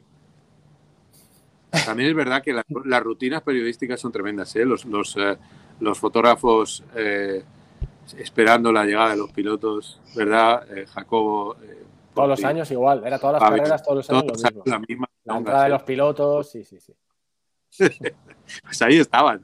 Luego, luego se mueven, se mueven, uno, dos, los de Ferrari se mueven y van detrás y dices, y yo pienso, digo, si tuvierais carrete, no hacíais tantas fotos. Está muy crítico, ¿eh? Lo de British Airways está. No, pero lo de, los fotógrafos del, lo de los fotógrafos del carrete ya lo llevamos diciendo años, porque de repente estás, estabas sentado con, Rubio y de repente hacía Rubio, sacaba la cámara y hacía y tiraba 40 fotos. Claro, eso con carrete lo haces. Sí, sí, además, el ruido que hacen las, cámaras de José Mari. ¿eh? que todas las grabaciones al carajo. ¿eh? Pero bueno una pequeña. vais, pronto al circuito mañana, ¿no? Que también hay F3 y F2, que se estrena Pepe Martí y Mari Boya, ¿eh? que están en F3. ¿A qué hora es? Mira, yo te digo una cosa, Carlos Miquel no ha ido pronto a un circuito en su vida y lleva 25 años yendo a la Fórmula 1. Eso es mentira. Eso es mentira, si lo sabes. Le veías llegar, tú llevas ya cuatro horas en el circuito, estabas ya harto y le veías llegar con su maletín ¿Qué ha pasado? las noches de radio son muy duras. ¿eh? ¿Qué tal el, niño? ¿Cómo ha ido el niño? ¿Qué tal? No, no, yo, yo llego, yo llego, o sea, no, pero dile a ver, como siempre lo exageras. No las historias de, ¿eh? de Jacobo estar exageradas, no pasa nada. Eh, yo, efectivamente, vosotros como ibais con, foto, con fotógrafos, pues es cuando cantaba el gallo, ibais al circuito. a las seis y media. A las seis y media de la mañana veíais eh, unas carreras que había de autos locos y no sé qué. Vale, pues muy bien. Entonces, bien, estupendo. Pero, claro, yo llegaba para los libres 1. ¿eh? Los libres 1, vale. Sí. y, libres 2 también, ¿no? Claro, no, yo, llegaba al libre 1. Al libre 1, pero es verdad. había un momento de tensión siempre en la tele, en la cena de por la noche con Antonio, a ver a qué hora marcaba Antonio para salir al día siguiente. Pero, ah, ha habido días que hemos salido muy, muy pronto, porque el tío tenía miedo de, de ah, Silverstone, circuito así, que podía haber atasco, y salíamos, sí, sí, hemos, llegado, al Silverstone de noche, ¿eh? Que no había Y lloviendo, seguro. Qué fuerte. Pero luego de la tele se van más pronto, eso no lo dicen. No, eso no, eso no. No, eso es verdad. Eso es verdad. Pero no hay que llegar pronto. No, pero, pero sí. Pero es que estábamos hablando de llegar pronto, no de, de, la hora de irse. No, pero que, que es, es, verdad. Es verdad que, que, claro, así, así os pasaba a veces, que yo recuerdo eh, que, que, te decíamos, que ¿no? Ellos, no, se, ellos se iban y tú No, no, pero que, era siempre el mismo vacile. Eh, ahí ha pasado, por ejemplo, en Japón, que yo llegaba pronto también. Entonces tú les veías y los, ellos eran como Walking Dead. Ellos habían hecho una reunión a la hora de, la de Dios, no habían dormido absolutamente nada, pero estaban tranquilos. Había unas personas que tenían que enchufar un cable, el cable funcionaba, todo perfecto. Y entonces a esperar tres horas o cuatro a la función. Pero bueno, que, yo lo entiendo también, cada uno tiene sus necesidades. Y efectivamente, eh, hay mucha responsabilidad y es lo que dice Jacobo. A mí me ha pasado en ¿Recordás cuando estaban las tertulias de Antena 3? Y no hago, no hago mucho eh, abuelo cebolleta, ¿eh? Jesús, que Jesús no le gusta hablar de pasado, hay que hablar de presente, pero solo hago una acotación. Silverstone, eh, se hacían las tertulias, que siempre había, éramos dos periodistas. Y entonces llegó Gran Bretaña con unos atascos y hubo un periodista, el otro no llegó. No sé si te sustituyeron o le sustituyeron. ¿Quién fue el que llegó tarde? ¿Marco? No, eh, fue. Era. En Silverstone, yo creo que era Miguel, bueno, yo creo que la vez fue Sanz. Puede ser. El Silverstone y la segunda vez fue en Barcelona. En Barcelona estaba yo haciendo monólogos con una calavera y entonces veo venir corriendo a Tometer desde la sala de prensa a Cristóbal. Eh, eso te iba a decir, que una vez hubo sustituto. Claro, hubo sustituto. Y era el otro, el otro Cristóbal, no el Cristóbal de figura aguileña, delgado, no, no, era el Cristóbal fuerte. Claro, le ves venir, corriendo tal, y yo casi me daba la risa, estaba con el micrófono y digo, bueno, pero, Oye, amigos, sí, hubo sustituto improvisado. Con permiso. Eh, pole, el domingo. Volvemos al tema. Pero pole, pole, pole y posición de los españoles, por favor. Oye, por cierto, una cosa, ahora que, que te preguntas eso. ¿Sí? Eh, ¿Cómo hacéis esto de lo que ha hecho Mer y tal? ¿Las banderas te salen automáticas? ¿Cómo va eso? Porque... ¿Las qué? yo las he ido buscando una a una en, los estos, en los emoticonos. O sea, para hacer un tweet me tardas un semestre, ¿no? Cinco minutos. No, ayer mientras iba y mientras iba la historia esta que estuve luego con Porti de Hyundai, eh, que fui en metro, en el metro. Ah, vale. Se te pasó volando. Sí, sí, sí. Bueno, eh... pole position y posición de los pues españoles. Chicos, uno por uno, porfa. Posición de la quali. No, la pole seguro Max. No, dice posición en quali de los dos españoles y, la pole. Sí, la pole position. ¿Quién hace la pole y cómo están eh, Fernando y, Carlos? Carlos Fernando. Solo el sábado, dice. Sí, porque el domingo Dios dirá. O sea, el domingo. Pero el sábado, posición de, de quali. Venga, empieza tú, que a la izquierda. Sí, no, es que no, me veo, estoy ahí. Ah, sí, sí. Estoy en un, en un recuadro ahí. Ya. Eh, bueno, la pole la hace Verstappen. Eh, Sainz, segundo, tercero. Y Alonso, sexto. Yo digo pole de Verstappen, Sainz tercero y Alonso quinto. Wow. ¿Quién va? Tú, mismo. Eh, yo digo Verstappen pole, Sainz tercero y Alonso séptimo y podio el domingo. ¡Hostia! ¿De quién? De Fernando. Podio, a ver. Ah, de Carlos. Pero lo que no sabemos es de quién, Fabio. ¿Podio de qué? ¿De Alonso? ¿Desde la séptima plaza? Bueno, como a los viejos tiempos, oye. Yo para, Salido. Hay que arriesgar un poco para no copiar a ninguno, pero digo Verstappen primero, Carlos segundo y Fernando sexto. Oye, Fabio, pero el tercero, ¿quién está delante de Carlos en la parrilla? Eso no lo ha preguntado. Bueno, pero por joder. yo, yo pongo a Checo. Ah, vale. No, no arriesgo mucho tampoco, pero bueno. No te oímos, Porti. No te oímos. No. Habla más fuerte. Desmuteate, my, my friend. Otro abandono. Es el sonido de la ola. Tú estás pues aquí. dilo con gestos. Box, box, box, box. A ver, Primero, sí. El número, el uno. El uno, vale, Max, ponle de Max. Venga, bien. Ha dicho Checo, ha dicho Checo. Primero Max. no. Tercero, Carlos. Carlos tercero, tercero, ¿no? tercero. ¿Y Fernando? La puerta de Alcalá, vale. Séptimo. Séptimo. Mira, vaya pues está conmigo, está conmigo, está conmigo. Vale, vale, vale. Yo digo pole position de Carlos Sainz. Va a romper el. Va a, va a romper. Va a romper. Va a hacer herida. Va a hacer herida fuerte. Romperlo todo. Va a hacer herida. Yo digo que pole position de Carlos Sainz. Y Fernando yo le meto quinto. Quinto. Muy bien. No se te oye, Portillo, tío. Estás, estás muteado, amigo. Es que. Se ha ido. Esto Jacobo se ha ido. Jacobo se ha ido. Jacobo fundido a negro. entra y, sal si quieres, Porti. Entra y sal, tío. No, es que no, se te oye, tío. No se te oye. Hemos perdido mucho este, este, este directo sin ti, Porti, sin, sin escucharte. A ver si, si se une. Y Jacobín es que ha habido gente por ahí, ¿no? Ahora, ahora, Jacobo. Está teniendo que resolver ¿eh? un, problema familiar. Mm. Ah, vale, vale. Pero ya está resuelto. ¿Pero tú has dado tu posición ya, Jacobo? Sí, he dicho primero Verstappen, segundo Sainz y Fernando he dicho quinto. Quinto. La verdad es que Fernando Quinto está subido para el domingo, ¿eh? Sería bueno, para el domingo. Joder, hay que ver ahí también, no lo sé, es, sí, es arriesgar un poco, pero bueno, vamos a ver. Que digo yo, que a Leclerc se le da muy bien Bahrein.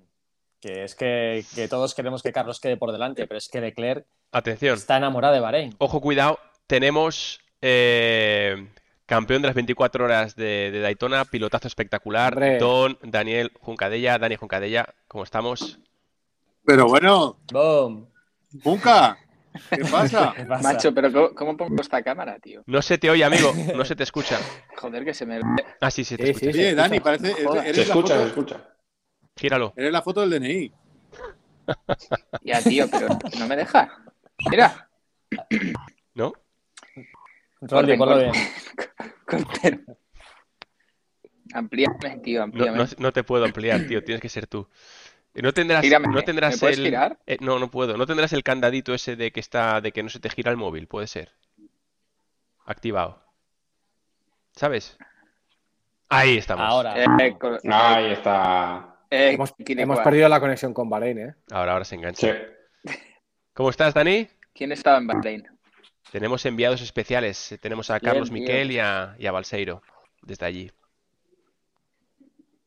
Joder, Miquel lleva más temporadas que Alonso, ¿eh? que ya decir, ¿eh? ¿eh? Pues macho, yo estoy en Francia. Yo estoy aquí visitando a los de Alpine a ver, a ver qué a ver qué sorpresa nos dan este fin de semana. Sal y entra, sal y entra. Eh, tío, estoy volviendo de Francia. Sal y entra, porfi. Es que se te escucha ahí un sonido que ya me pasó ayer con, con Mari Boya.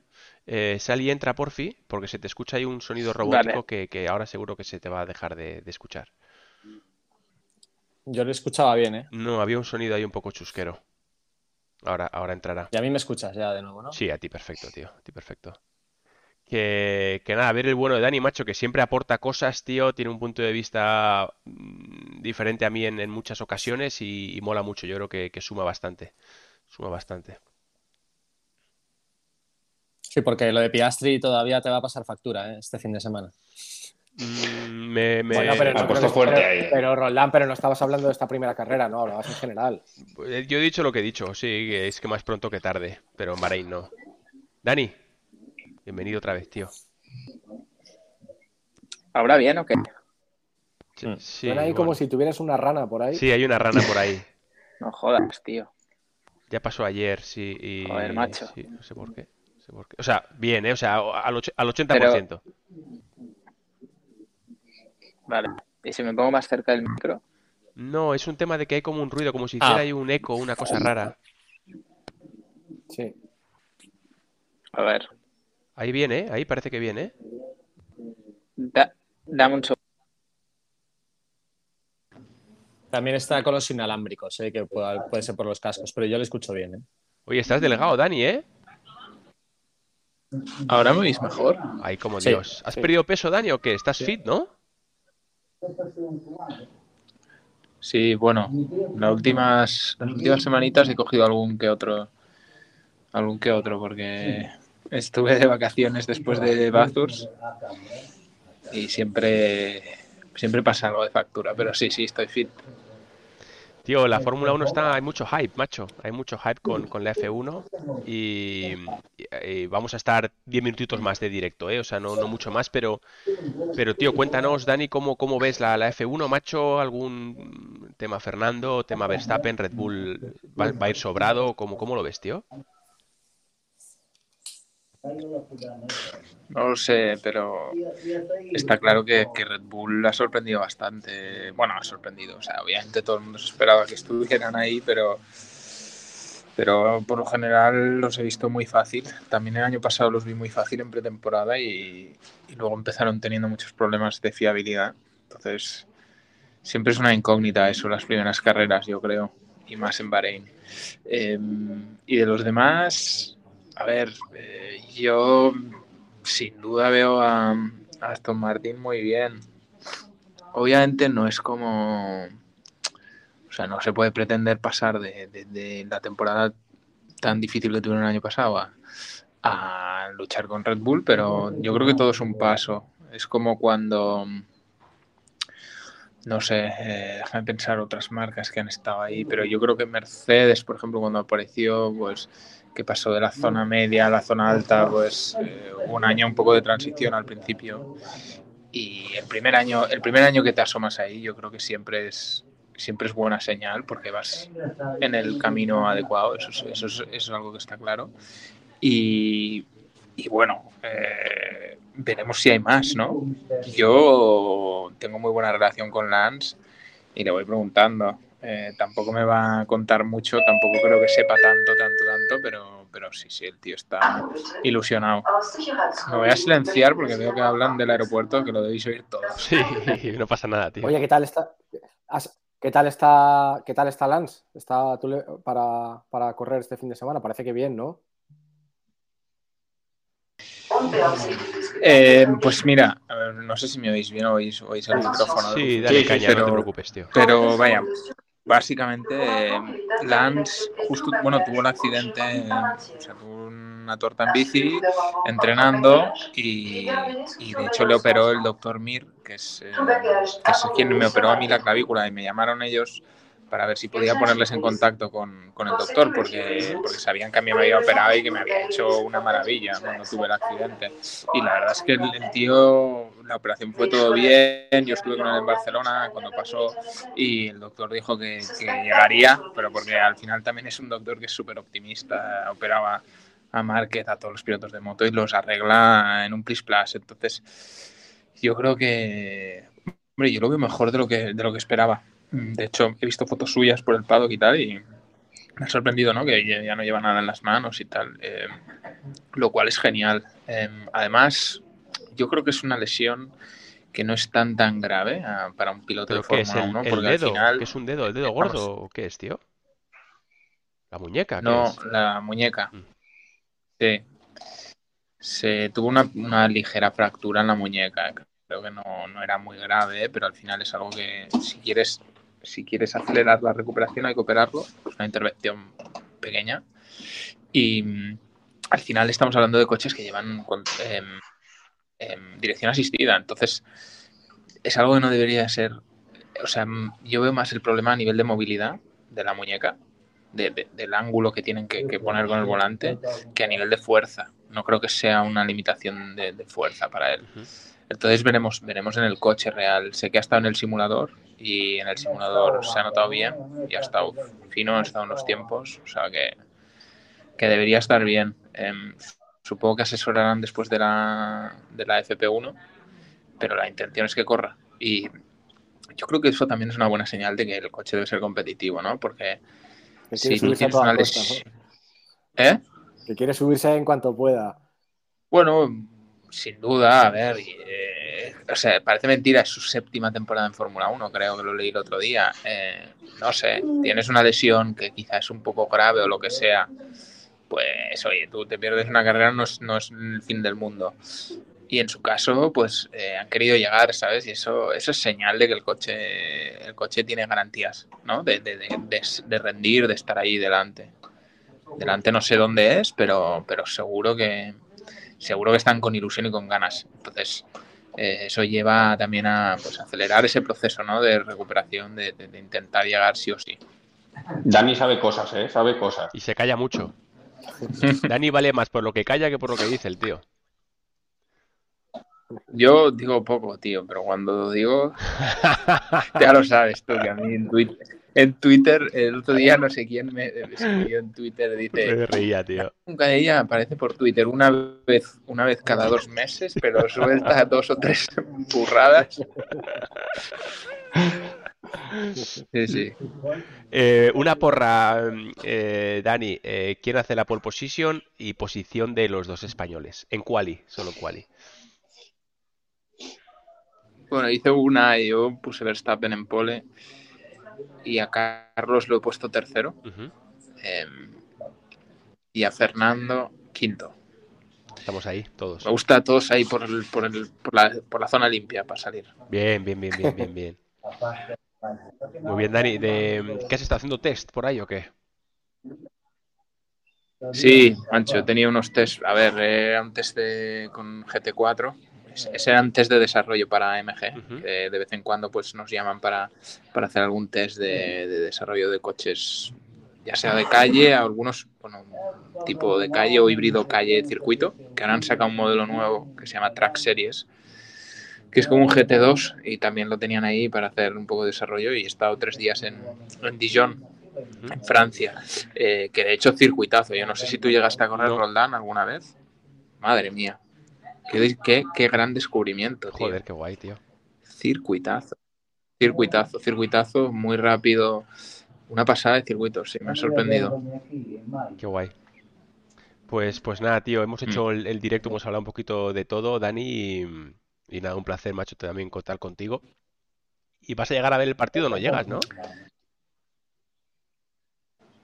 Ya no sé ni de qué partido me hablas, tío. Si es fútbol, la verdad es que estoy muy fuera. No sé, un juego un tal Madrid-Barcelona hoy, creo, a las 9. Por eso yo quería cortar directo un poco antes. pues, pues, pues para que veas. Por descarte no te lo hubiera ni dicho, porque el otro, el otro día jugaron Madrid-Atlético de Madrid, ¿no? O sea, aquí todo seguido, todos los. El clásico. El... Esto parece la Fórmula 1, tío. Bahrein, Abu Dhabi, Australia, aquí para allá, tío. Yo el fútbol dejé de verlo, macho. A la que empezaron a, hacer más política que fútbol, dije. Eh, pues igual. Un deporte menos que veo. Eh, pues igual. Pero bueno, que admiro mucho a los a los futbolistas igualmente, ¿eh? o sea, algo veo, pero no, no, no creo que llegue a verlo. ¿A qué hora es? Debe ser a las, nueve. Ya, a las nueve. Y una cosita, y creo que no se he preguntado a vosotros, Fabio, Jacobo, Porti y también Dani. Yo tengo mucha fe en Oscar Piastri. Creo que creo que es muy bueno. ¿Tú, ¿Tú, crees que va a poder estar por delante de, de Lando Norris? Porque yo creo que, yo creo que sí. Yo creo que no sé muy bien cuándo, pero máximo mitad de temporada va a estar por delante. ¿Qué, qué opinas tú? ¿Me, he calentado o, opinas tú un poco parecido o qué, cómo lo ves?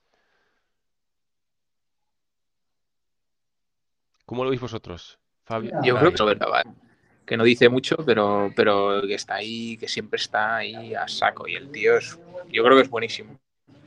Pero, pero ¿le va a ganar o no? Porque es que no, te he escuchado, se, se paralizó.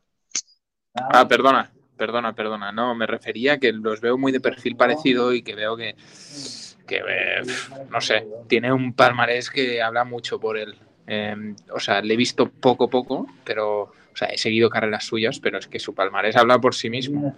Pero bueno, luego hay casos de Hulkenberg que tiene un palmarés igual y llegó a la Fórmula 1 y, nunca acabó de, detonar su calidad.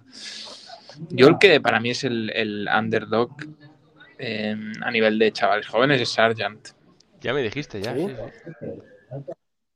Yo, ese chaval, pero es que he compartido coche con él, eh, hizo un test para Mercedes en GT3 hace un año y medio y a mí me, me sorprendió mucho ese chaval pero obviamente dependerá del coche que tiene, pero veo muchas porras por ahí por Twitter, todos lo ponen el 20, pues ya a mí ya me calentaron el dedo y lo puse el 12, ¿sabes? pero, no, pero es normal que haga el 20, con, un Williams, su primera carrera en Fórmula 1, o sea, lo normal sería que no lo hiciera. Sí, no, está claro, pero yo, yo, yo creo que Williams está mejor que... Me equivoqué, seguramente me equivoqué, ¿eh? quizás están los últimos y son el farolillo rojo, pero pero si no es así, yo creo que este chaval hará, hará cosillas.